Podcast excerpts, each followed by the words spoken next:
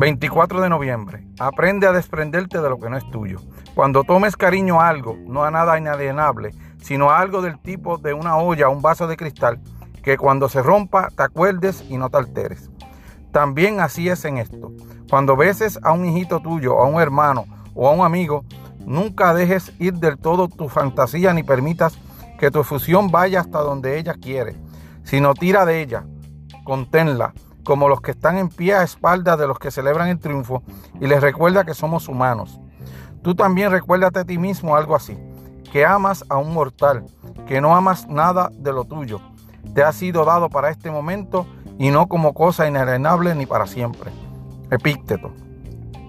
Durante una ceremonia de triunfo romano, la mayoría del público no quitaba los ojos de encima del general victorioso ubicado al frente. La primera fila era uno de los sitios más codiciados. Solo unos pocos se percataban del esclavo, justo detrás del comandante, que le susurraba al oído, recuerda que eres mortal.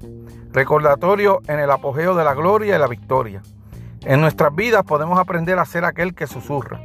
Ante algo o alguien a quien atesoremos, podemos susurrarnos que es frágil, mortal y no es nuestro.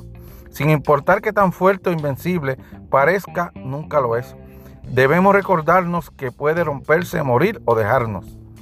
Uno de nuestros miedos más profundos es la pérdida. La ignorancia y el engaño nos sirven de consuelo. Harían la pérdida mucho más desagradable cuando ésta ocurra.